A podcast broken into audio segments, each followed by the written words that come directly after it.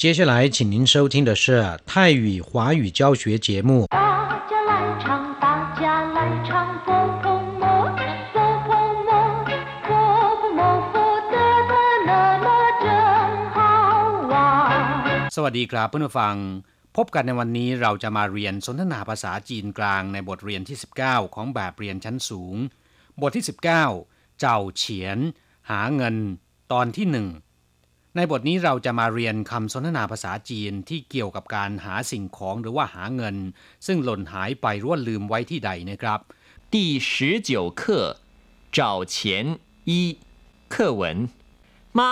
我的钱不见了。钱在屋子里，怎么可能不见呢？你再找找看，我已经找了半天了，屋子里都找遍了。多少钱呐、你还记得放在哪儿吗？ 五十块。啊，我想起来了，我借给隔壁小毛哥哥了。第十九课เจ้าเฉียนอีบทเรียนที่ 19 หาเงิน ตอนที่หนึ่งคำว่าเจ้าเฉียนมีความหมายได้หลายอย่าง อย่างเช่นว่า หาเงินที่ลืมไว้หรือว่าตกหล่นหายไปในที่ต่างๆ และก็การทอนเงิน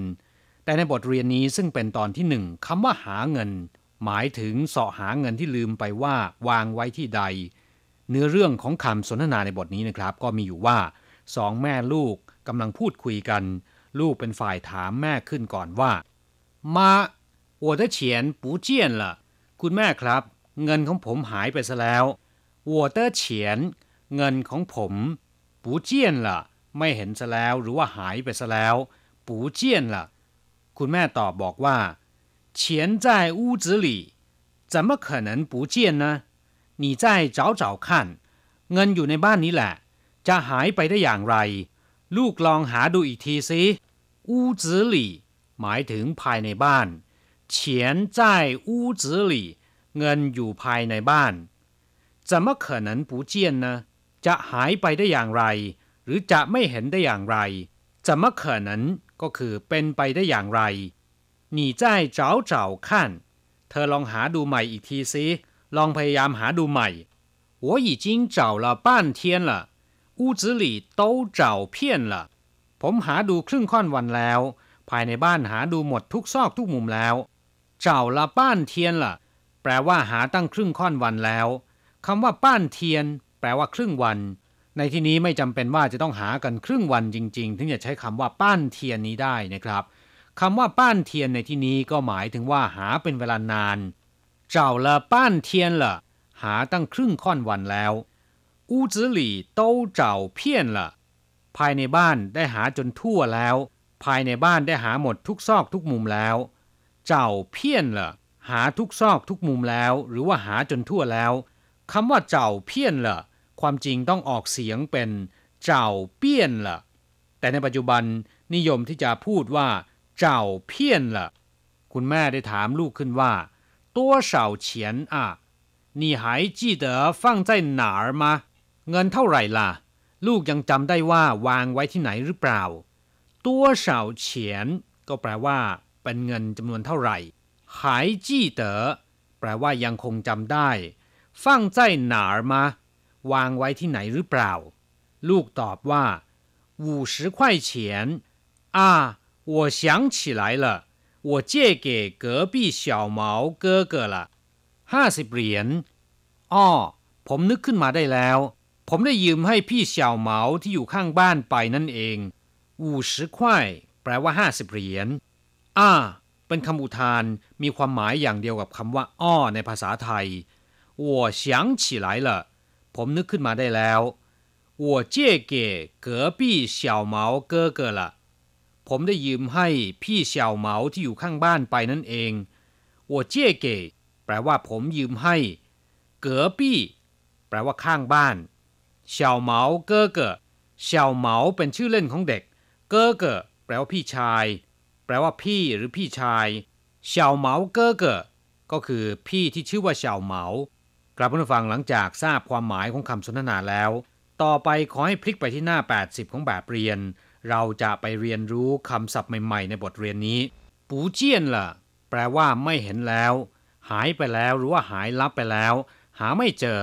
เรียกว่าปูเจียนล่ะ 刚才还在马上就不见了เมื่อตะกี้นี้ยังอยู่นี่นา ประเดี๋ยวเดียวเองก็หายไปซะแล้ว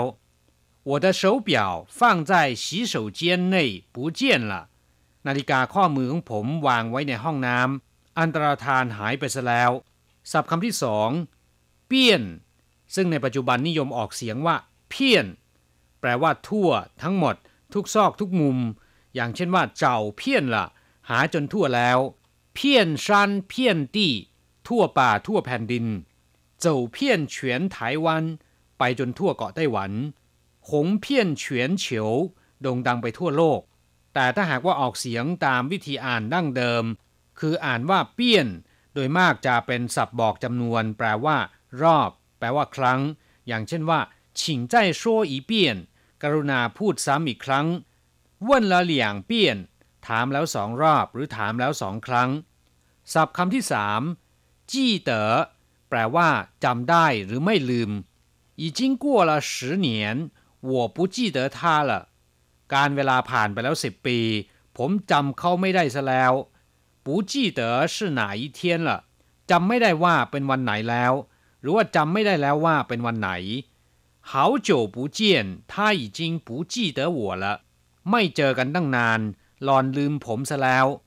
ลำพังคำว่าจี้คำเดียวเนี่ยแปลว่าจำจดจำหรือว่าบันทึก อย่างเช่นว่าจี้ยี่แปลว่าความทรงจำชิงจี้จู่โปรดจำเอาไว้ แต่ถ้าพูดว่าปูจี้เต๋อหรือพูดสั้นๆว่าว่างจี้ แปลว่าลืม ศัพท์คำที่สี่เก๋อปี้ แปลว่าข้างบ้าน หรือบ้านใกล้เรือนเคียง เช่นว่า เก๋อปี้แต่เฉาหายขันเยวหลี่เมาเด็กข้างบ้านมีมารยาทดีมากคำว่าเก๋อคำเดียวเนี่ยแปลว่ากั้น แยกออกหรือว่าเว้นก็ได้นะครับ อย่างเช่นว่า เก๋อละอีเต้าเฉียงแปลว่ากำแพงหรือว่าผนังกั้นเอาไว้ เก๋อเย่ก็แปลว่าค้างคืน เก๋อเร่อแปลว่ากันความร้อน ส่วนคำว่าปี้ แปลว่ากำแพง ผนังห้องหรือว่าหน้าผาก็ได้นะครับ อย่างเช่นว่าเฉียงปี้ แปลว่า ผนังห้องหรือว่ากำแพง เมื่อนำคำว่าเก๋อและปี้มารวมกัน แปลว่า ข้างบ้าน หรือบ้านใกล้เรือนเคียงกลับมาฟังหลังจากที่ทราบความหมายของคำศัพท์ในบทเรียนนี้ผ่านไปแล้ว ต่อไป พลิกไปที่หน้า 81 นะครับ เราจะไปทำแบบฝึกหัดพร้อม ๆ กับคุณครูจะมะขนังนะมีความหมายว่าเป็นไปได้อย่างไรที่ หรือจะได้อย่างไร อย่างเช่นว่าจะมะขนังปูหุยนะเป็นไปได้อย่างไรที่ไม่เป็น หรือจะไม่เป็นได้อย่างไร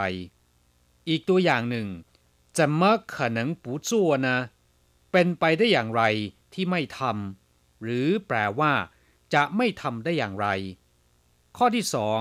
ประโยคนี้เป็นคำกริยาสองคำซ้อนนำหน้านะครับ แล้วก็ตามด้วยขั้นที่แปลว่าดู มีความหมายว่า ลองดู อย่างเช่นว่าจั่วจั่วขั้น ลองทำดูเช่าเช่าขั้น ลองยิ้มดู ลองหัวเราะดูชัวชัวขั้น ลองพูดดูเสียเสียขั้น ลองเขียนดู ข้อที่สาม อีจิงตามด้วยคำกริยา แล้วต่อด้วยละป้านเทียนละมีความหมายว่าตั้งครึ่งค่อนวันแล้ว อย่างเช่นว่าอีจิงขั้นละป้านเทียนละดูหรือว่าอ่านตั้งครึ่งค่อนวันแล้วอีจิงจั่วละป้านเทียนละทำตั้งครึ่งค่อนวันแล้วอีจิงเสียละป้านเทียนละเขียนตั้งครึ่งค่อนวันแล้ว แบบฝึกหัดในบทนี้เพื่อนผู้ฟังสามารถนำไปสร้างหรือว่าผูกให้เป็นประโยคใหม่ ลองทำดูแล้วก็นำไปฝึกหัดพูด ภาษาจีนของท่านก็จะแตกฉานมากยิ่งขึ้น เราจะกลับมาพบกันใหม่ในบทเรียนถัดไป สวัสดีครับ